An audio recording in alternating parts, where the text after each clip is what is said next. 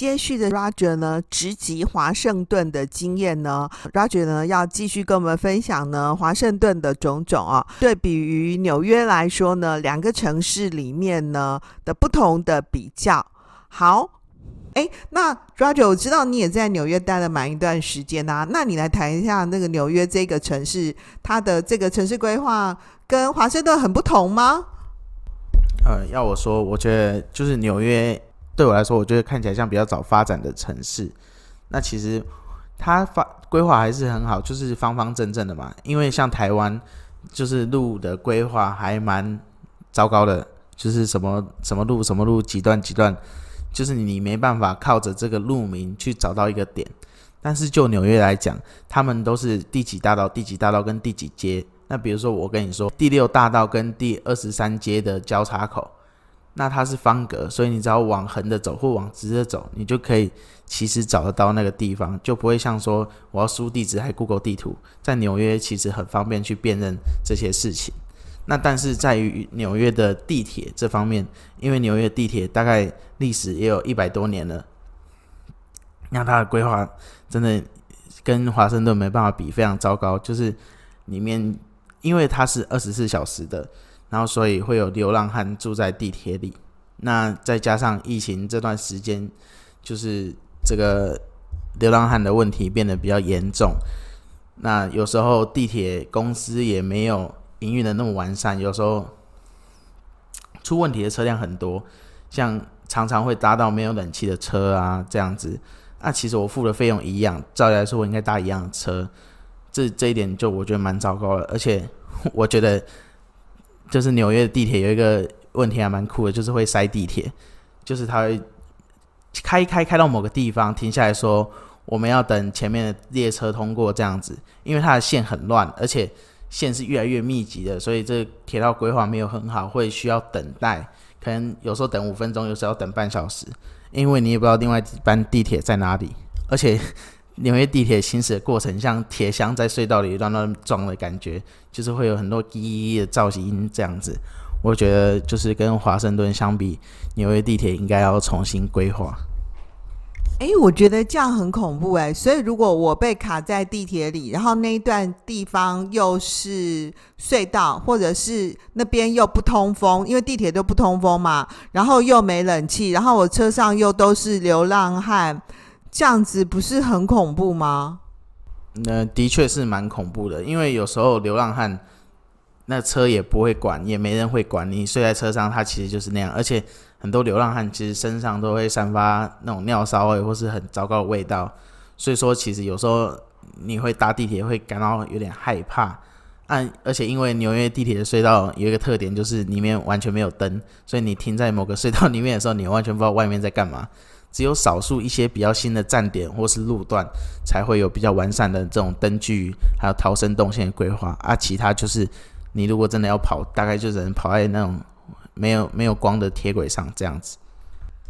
那我觉得很奇怪，纽约人自己应该当地的纽约人对于这种就是地铁的使用率是高的，那他们对这件事情都没有觉得反应，或者他们觉得没有不舒服，没关系吗？还有列车上面没有人在巡吗？像我们捷运里面不是自从有那个捷运事件以后，就是捷运里面都会偶然会有那个巡的人呐、啊。呃，纽约地铁。不会有寻的人，除非就是有人报警。但是纽约地铁通常就是一台车，然后配两个乘车员，就车长之类的。然后其实他们也是，就是觉得我拿了钱，我就做我本分的事情。如果有乘客怎么样，只要不妨碍我运行，我都可以接受。因为我只是拿了你薪水，我不不需要拿命跟你去拼这件事情。就是我也要保护自己的人身安全，不受到伤害。所以其实我就是开我的车。那有时候。有的人会卡在车门，流浪汉故意恶搞那个车开车门，他们也会就是对流浪汉下车，对他们骂脏话之类的，就是驱赶他们。但有时候就是会遇到一些没办法，只能报警处理啦。那那些列车员其实会在自身安全前提考量下去做有限度的处理，只能这样。那我意思是说，假设像误点呐、啊，哎，也不能说误点，它就是被卡在那个车道上面，就是互相要闪车嘛。所以我们有时候坐捷运也会说，嗯，他要等那个前面那个，就稍等一下。或者假设坐火车的时候，我们也会有像这样的经验呐、啊。那如果像这样子的那个塞地铁的情况多了，或者是说都没冷气，像这样子，不能说都没冷气，就时不时会故障啊。那个纽约人不会抱怨吗？呃，其实就是抱怨，他们也只能尽力改善。就是反正他们美国人 就是有一个思想，就是我拿多少钱就做多少事，分内事，就是有点公务员的心态啦。那所以说，其实这我就是排时间去修啊，那还没修好或是来不及修好，这我也没办法。但是我车还是要跑，所以说我可以维持最低限度的正常营运为前提的情况下去经营这个地铁。然后同时又因为纽约人很多，这件事情也就是反正我已经排入排程里面了嘛，对不对？我反正也急不来。然后这个制度如此，然后因为你在那边生活，可能大家也就渐渐就是必须要接受，是像这样。我真的觉得这件事情哦，怎么会这样？诶，那纽约的人口组成，你刚刚提说华尔街比较。金融中心嘛，哈，所以比较多白人。那它整个整体的那个城市，你的观察是怎样呢？我觉得纽约就是一个真的非常非常非常多元的城市，就是跟其他城市比，真的很多元。就是就像我亲戚所说，就是你在纽约，你只要不要裸体或是露点，其实没人在乎你到底穿什么，因为这就是一个包容的城市。那你不管什么人来这里。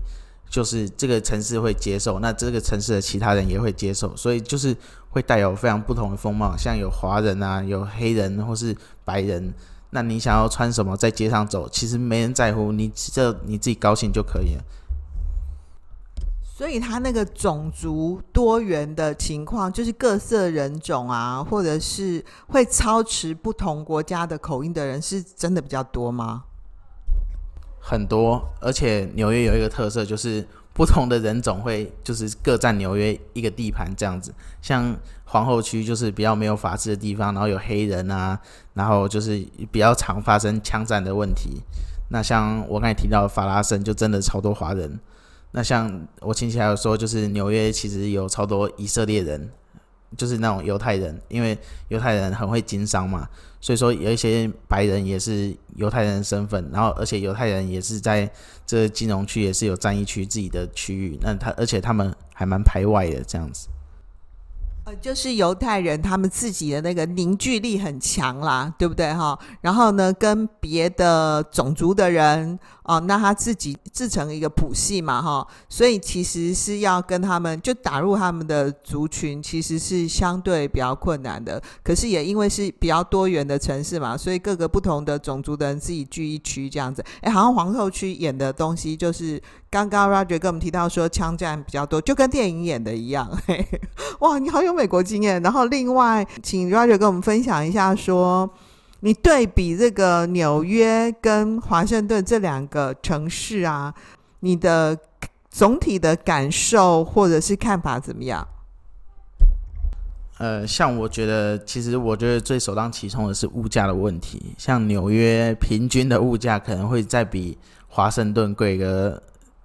呃，四分之一到三分之一之间，像在纽约住一晚，大概四个人可能要快一万块台币，而且这还是提早预定的情况下。那如果你当天预定，可能就要加税，就要超过一万块，因为他们不同州税率不同，所以会造成这个问题。但是反正对美国来说，他们税收就是很重，因为他们有什么州政府税啊、地方税啊，然后联邦政府税。这些东西叠上去就会造成他们物价高，但是同时它也是给你一种保障啊。我觉得，那再来纽约跟华盛顿，就是我觉得纽约治安从我之前去到现在，我觉得想相对变得不太好一点，就是因为疫情之间那种游民流浪汉跟一般人会有点对立，然后游民开始会攻击一般人，像会有人。在地铁边，游民会把人推下地铁之类的，呃，有这种可怕的情况发生。那华盛顿感觉就没有这件事，就是相对来说看起来比较和平。那但是华盛顿，我去华盛顿的时候，它郊区也有一个城市，反正黑人聚集就，就那时候就发生了枪击，那三十几个人，然后开了很多枪，然后大概那时候就四个人死掉。那后续我也不知道到底发生了什么，这样。所以，他美国是每一个州都可以，大家都可以合法的持有枪支哦，这样很恐怖哎。对，就是对美国来说，这是一个宪法的保障。对，就是你有自己的防卫权嘛。那还有他们像自己家的承包法之类的。那但是说，就说虽然可以持有，但是每个。州的限制也是越来越严格，会有实名的问题啦，或是说一个人持有枪械量，或者说你有什么前科，你就或许不能持有枪械这类的问题。那他们地方自治，所以每个州的规定又不太一样。但是这件这是一个趋势，就是这个枪支管制的问题越来越严格。虽然，但是还是没办法防止一些走私枪支的问题。然后，因为美国太大了嘛，所以我们就看那种电影啊，上面影视的那个。就是电影或连续剧啊，这边就会演说啊，然后有哪个人呢？他发生了什么事情？然后他去另外一个州之后就变造身份，然后或者是那个人就真的人间蒸发啊。因为每一个州它的这个地方自治管理不同，所以其实有可能产生这些 bug，是真的有可能的呢。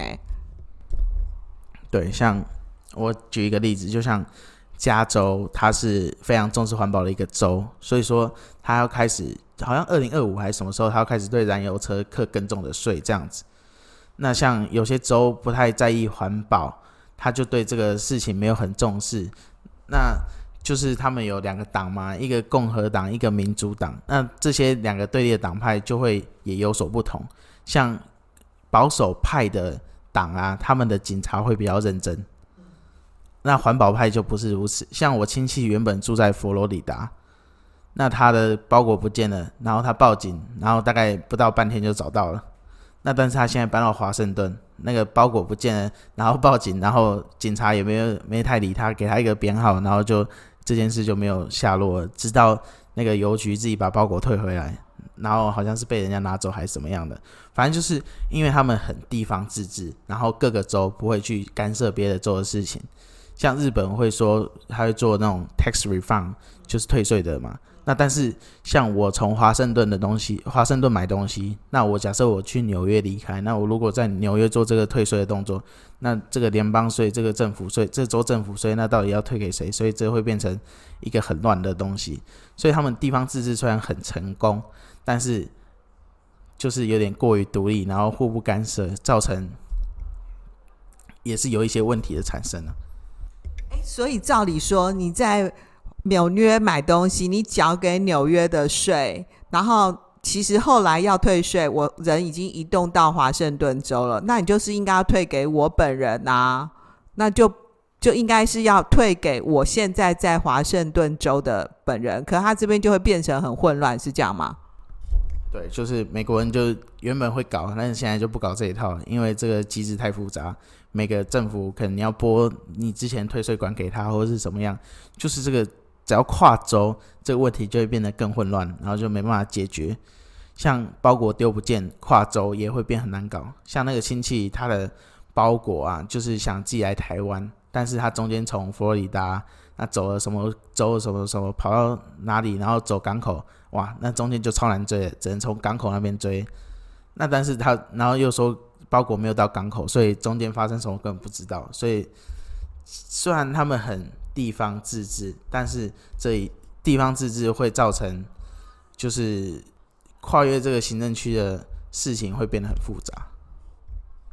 然后缺点就是因为跨越了不同的州，所以我就没有办法管那么多啦，对不对？因为我要绝对的尊重别的州的这个地方自治啊，就是在我这个州里面的事物，我是可以管得很好的。可是呢，跨州的事情我就。有点，我就没办法，我就没办法，然后我就给他放着，我就给你收件，我就是告诉你说我已读，哦，我已读了，哦，我已读了。可是有一些州可能就会更积极的去处理，是这样的意思吧？也是一样跨州的事情，他也会愿意积极处理吗？其实有时候是他想处理，但是反而管不到。像比较积极的警察没办法跨州处理事务，他只能像跨有点像跨国一样，寻求当州的窗口去进行协调。但是你把事情交过去之后，那州的警察的态度是什么？那就是完全交给当地了。那最后他告诉你的结果是不好的，虽然他有可能可以追回来，但是他就是因为他的态度不一，所以最后给你的结果是不好的。那那你也没办法去干涉什么。诶，那我觉得很好奇哈、哦，接续的刚刚 Roger 谈的这个，美国其实是蛮多州都有立法，大家可以合法的拥有枪支以及那个使用的。数量啊，或是购买的严格的规范，可是因为他们的法律规定是这样，所以变成枪支是我自保的一个很重要的工具。那他刚刚提到说这个纽约的治安的问题，所以其实根据你的观察，刚刚除了你跟我们分享的那个地铁的流浪汉以外，那其实刚平常在路上啊，对于像这样子，就是假设我是路上的行人啊，我们看那种美剧啊。里面就也都会发生一些那种蛮疯狂的事情哎，那 Roger，你有过像这样的经验吗？呃，就像就是比较晚上，然后在比较接近黑人的区域的情况下，那他们有时候我有看过，就是青少年骑脚踏车或者是骑那种机车，故意去撞路上那种分隔杆这样子，然后有时候警察会鸣笛或是。警察会突然就是开始疯狂的疯狂要追人，但是后来也不知道追去哪里，然后就停下来。就是反正这整个城市还蛮疯狂的。那治安就是在比较靠近黑人或是一些有色人种的区域，就是真的比较危险。那像在黑人区吃完餐馆要搭计程车，那一上车，因为那个司机就会先发制人，就是遇到司机先发制人，他就说。你这样乱上车会害我被开罚单，那他就要你喊一个价钱，可能要包含车资或是罚单的价钱，那就是要求你就是他不要跳表，那这样你可能就会多付额外的车资。那事实上他也没有被罚，但他就是为了赚更多的钱。然后因为司机可能是比你大两倍的黑人壮汉，那你也不知道他到底会对你做出什么事情，那你也只能乖乖付钱这样子。我不知道 Roger 的体验是不是一个特殊的体验啦哈。我们也不是要对于那个有色人种，其实事实上像我们台湾人，我们也就是有色人种嘛哈。做出呢这个不好的评论，或是对黑人做不好的评论，有可能是他的这个刚好他不幸的特例哦。因为我也碰过像类似的事件。你已经上了车之后呢，本来是说好跳表的。然后他开始就跟你说他要用寒假的，问题是车子已经跑啦，或者是你已经行李已经上车啦，你要反悔就不行嘛，你就是立刻要下车，你就觉得哦，好，要跟你讲多少钱，就是碎了他的。我基本上来讲是勒索。我还有过那种坐上计程车之后啊，然后要下车的时候，他忽然多跟你要五百块。那你要不要给他呢？你不给他的话呢？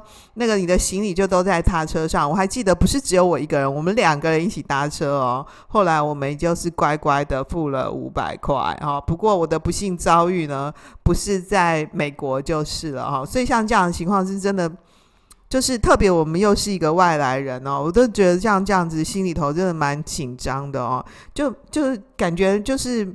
美国还蛮进步的哦，没有想到纽约其实它真的治安确实是有一些问题。各位可以如果留心一些这个报章杂志的报道的话，可以发现呢，其实关于纽约的这个治安呢，其实是历任的纽约市长哦的一个。竞选的很重要的主张哦，的确是像这样子哦。那其实你蛮多的美国经验嘛，哈。那往来这个美国啊、台湾两地，你有没有觉得，就是亚洲人或是我们台湾人、华人跟美国人的这个应试啊、思维方式有没有什么？你感受比较深的，因为我们看电视啊，都会觉得说美国人就是很自由、很 freestyle 啊这样子，然后生活就是很悠闲啊，这样很欢乐。诶，真的是这样子吗？这可能是我们的刻板印象。你的感受是怎样呢？那我有听一说，就是说美国人。独立之后就没有苦过，不像就是我们这种比较颠沛流离的经历。就是像美国跟华人差异，就是比比如说我们在麦当劳，那美国的麦当劳通常你点饮料，他都是给你一个杯子让你自己去装。那我看到的美国人都会是大概只装一次，那盖起来他喝完杯子就丢掉了。但是对于华人来说，大概华人都会装两三次，他或是那种墨西哥人也是装两三次。那还有人比较夸张的就是他没有买你的饮料，他可能买你的汉堡而已，那他拿自己的水壶去装那个饮料这样子。那我觉得这就是有点不同的地方。那像美国人就是觉得我付多少钱就得到多少服务，跟人家付我多少钱我就做多少事，就是这很分明。但是华人说一句不好听，就是他他会觉得这样是节省，但是其实是有点过于贪婪的表现。所以就是他发一个杯子，那美国人一般就是取用一次，然后华人的话就是可能会取用两次，或是会有那个没有买买饮料，他直接带带杯子去装。那像这样，那那个店家不会觉得说你怎么可以没有买饮料你就直接去装呢？那店家不会 complain 吗？那像那种其实在美国算是少数，因为大部分人其实就真的只装一次，但是。像台湾之前星巴克牛奶是免费装嘛，但是有人就滥用，所以导致这件事就消失了。那我觉得美国可能对这种现象比较还好，就这种事在美国相对比较不常发生，所以他们觉得这样是 OK 的。他们也觉得美国人是可以接受这个制度啊。但是有一点还蛮特别，就是美国那种餐厅，它其实厕所都会上锁。就我也不知道为什么会这样，但是就是以美国人守法态度，可能他是。有一是说怕游民躲进去住啦，那再来就是说，可能就是有可能厕所会发生什么比较不好的事情，那所以需要有人去看管这个厕所使用者。那如果很久没人出来，也要去管一下这样子。哦，有可能哦，就是游民躲在里面啊，或是在里面吸毒。对不对？那哎，不过他们毒品好像有些地方是合法的。不过我们先回来说刚刚那个倒饮料的问题，就是对美国的商家来说，他们会觉得，嗯，那个想要占便宜的人，就是我没我没有买饮料，可是我却拿杯子去装饮料。的人，这样的是少数的，是我在企业运营的成本里面我可容受的。然后每一个人要喝两杯，或喝三杯，或喝到饱这件事情，因为它比例是小的，我是可容受的。因为基本上绝大多数的人不会去使用像这样的方式，大家就是就喝一杯。可是呢，多数的华人会选择呢去喝两次，或是喝三次，因为你就没有规定我我要喝几杯嘛。对不对？所以我就是会喝到饱嘛。所以某些程度来看，往一个方向来说，你是比较节省；往另一个方向来说，其实就是那个匮乏感，就是我永远都觉得我不够，我要更多。所以我记得之前那个 Costco 啊，他们有那个免费的那个酸菜，就放在外面卖场的外面。就是如果呃你买他那个 Costco 上面呢，那个外面卖的那些。这个食品的话，它已经做好的那一些东西，那你就可以去取用那个酸菜，哦，然后可是好像也就是大家就打包。带走的情况很多，然后所以 Costco 已经没有供应了。另外，那个 Costco 的烤鸡本来是有附赠那个胡椒粉的那种一包一包的胡胡椒粉，可是因为大家去都是拿几枚这样子，后来现在 Costco 也都没有付了哦。所以刚好可以做像这样的一个对照，这的确是那个华人跟那个美国人哦，就是在这件事情上面一个。蛮大的不同哦，显然呢，其实文明进步啊、启蒙啊，都需要有一个阶段性的发展哈。怎么样可以脱离那个不要强烈的这样的一个匮乏感哦？我想这个是要慢慢进步的。你看我们的那个公厕里面。不是本来都有提供卫生纸嘛？然后也会有一段时间呢，是大家就真的会把那个卫生纸整卷带走。然后现在像这样的情况，哎，几乎也几乎比较没有听到了哈。所以这的确是要慢慢进步的地方。那呃，除了这个以外，Roger 还没有要跟我们分享的呢？就是我觉得，就是美国人就是就是拿多少钱做多少事这件事，其实还蛮现实的。像华人，如果你去餐厅啊，他一定是把你服务得很周到嘛。那你有什么需求，你跟他讲，他或许还会做一些额外服务，那对你比较有礼貌这一些的。像那美国人，你假设我我那时候去麦当劳嘛，那我跟他要番茄酱。他就是，即使我只点了一包薯条，他直接抓了五包番茄酱给我，他就塞给你就走。那他就觉得这是公司的事情，这是公司的成本，这不是我要付出的，就觉得 OK。那我也不需要对你太有礼貌或是怎么样，因为他们就是讲一个小费文化嘛。那你如果觉得你对我服务满意，那我给你小费。那你不给他小费，他真的会臭脸给你看这样子。所以说，其实这是很现实，就是你给他钱，他给你服务，这就是美国带给我的感觉。所以另外来看呢，如果我是那个麦当劳的服务员，你要跟我要番茄酱，我一定就是只会给你一包，我不会给你五包，因为我我要帮公司省钱啊，帮公司省钱其实是也是为了服务我总体更好的公司，对不对哈？所以这公司这个服务的这个文化哈，然后拿多少钱做多少事啊哈，所以我们往负面来看，好像这个华人都比较社畜，可是其实我们是比较更能够呢。就是要尽自己最大的努力呢，哦，去更好的去在表现我个自己啦，这样子，我，就多做一点，哎，我们可能也觉得没有关系，多服务一点，嗯，可能也没有关系，这个可能就是也是养成过程当中一个很大的不同，哈，所以很难去讲说这里面哪一种比较好，比较不好，你就做出一个你自己最相应的选择。然后这个 Roger 呢，跟我们分享呢，这个。华盛顿呢，跟纽约两个地方呢，很大的不同哦。分享呢，这个呃，美国跟台湾呢，呃，两地的一个他自己在这边移动的一个感受哦，实在是蛮有意思的。诶，那所以你觉得纽约、华盛顿这些地方都蛮值得去的吗？呃，要我推荐，如果你喜欢比较静态的东西，你可以去华盛顿。那像纽约就是体验一些比较艺术的东西，因为毕竟很多东西都在纽约发生，像百老汇这件事情。像我这次去有看一个就是外百老汇的表演，那其实就是改编《铁达尼号》的一个剧。那其实就是还不错。那他们其实美国人的制度还蛮分明，就像打棒球，你会有小联盟在大联盟嘛。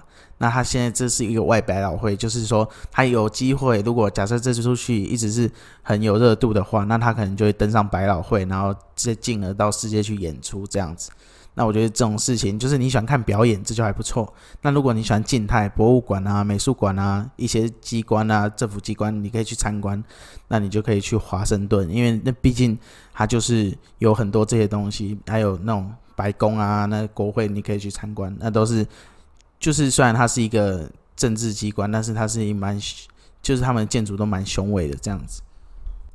所以其实它就是一个很总集成的、各式各样丰富的一个很很大的一个国家哈。其实美国的蛮多地方都还蛮值得去的啊。诶，王老师都没去过哎哈，我其实去过世界上三十几个国家，我居然居然没去过美国哦。好，所以我自己呢应该要找一个时间呢，好好的实践一下喽。好喽，那我们就谢谢呢，Roger 呢今天来跟我们分享喽。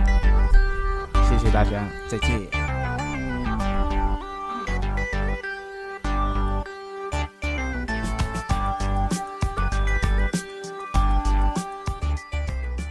今天的重点整理。在这一讲里头呢，Roger 跟我们分享说，华盛顿呢作为政治中心啊，很关注呢种族融合平衡的问题啊，特别是政治人物啊，就是他可以发现说，华盛顿呢黑人很多啊，对政治人物来说呢，选用黑人助理啊，几乎也是一种常态啊。那对比于华盛顿来说呢，他提到他的纽约经验哦，他就发现说，纽约的道路规划呢也非常井然有序啊，就是用那个数字呢一二三四五来做排列。但是因为纽约的地铁呢的启用跟使用的时间比较早，所以呢现在纽约人变得很多，很发展了，所以相对来看呢，它的。铁路呢就变得比较破旧，然后铁道的路线呢也比较混乱。那特别是地铁站里头呢，跟车厢里头呢，常常有流浪汉霸占哦。我们这个下节目之后，Roger 还跟我分享说，这个他坐这个纽约地铁哦，那个地铁车厢里面有尿骚味哦，这是很很容易产生的一个情况哈。另外呢，呃，他也提到说。纽约是一个多元包容的城市啊，特别是来自世界上呢各个地方的人种，不同的种族呢也各自呢占据了这个纽约的一个区域啊。那这个地铁刚刚不是讲说流浪汉很多嘛哈，但是呢地铁只负责维持呢基本正常的营运啊，让制度来运作。在美国呢不强调人为，不管是积极的。运作，或者是呢人为的摄入啊，就是不用多做什么，我就拿多少钱做多少事啊。各位可以发现呢，Roger 在节目里面反反复的提到了这件事情，他感受很深哦。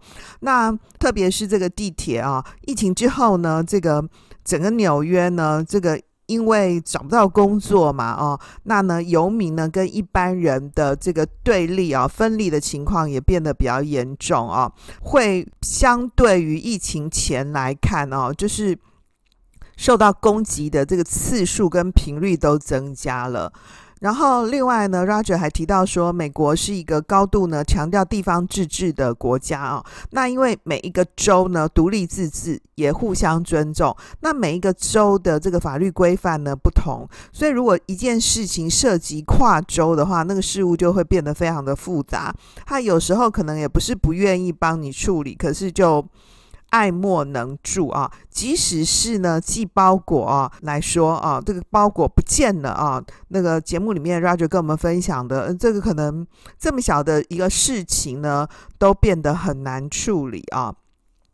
最后呢，Roger 跟我们分享了这个。不论华盛顿、啊，还是纽约呢，美国人的这个工作的思考，他就是拿多少钱做多少事啊。那呢，Roger 又提到说，以那个麦当劳里面呢去喝可乐呢为例啊，就墨西哥人呐、华人呐、可能会去拿两杯、三杯，可是美国人可能就都只拿一杯。各位就可以发现说呢，啊，呃，生活里面的这些小事呢，其实背后呢都在诉说着一种不同民族的这个价值观啊。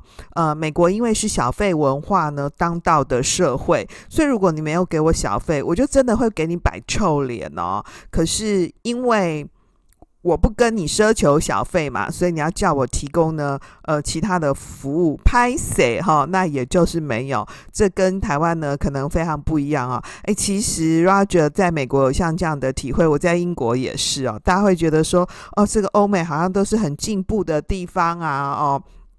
这个服务要多好多好啊！哦哦，可能不是我们想的这样哦。这个即使你去住饭店呐、啊，想要跟饭店要一个什么东西，诶，你来送给我之后，我真的也会给你小费嘛？哈、可是他就是老大不太情愿哦。这是一个非常有意思的事情啊、不过多到世界上的各个地方呢走走，体会呢不同地区啊、不同国家的文化啊，那你就可以。发现呢，呃，其实台湾呢有一些很可爱、可贵的地方。当然呢，呃，这样的一个地方也有它的限制。我们就可以发现别人好的地方呢，去改善我们自己不足的地方，这也是一个蛮有意思的事情哦。好喽，今天就到这里。谢谢大家的收听，希望今天的这一讲可以带给你一些启发和收获。如果你是在 Apple Podcast 上收听我们的朋友，盼望你帮我们五星评价或留言，让我们透过经典好声音，感受经典智慧，一起发现一个更好的自己。我是王老师，我们下次见哦，拜拜。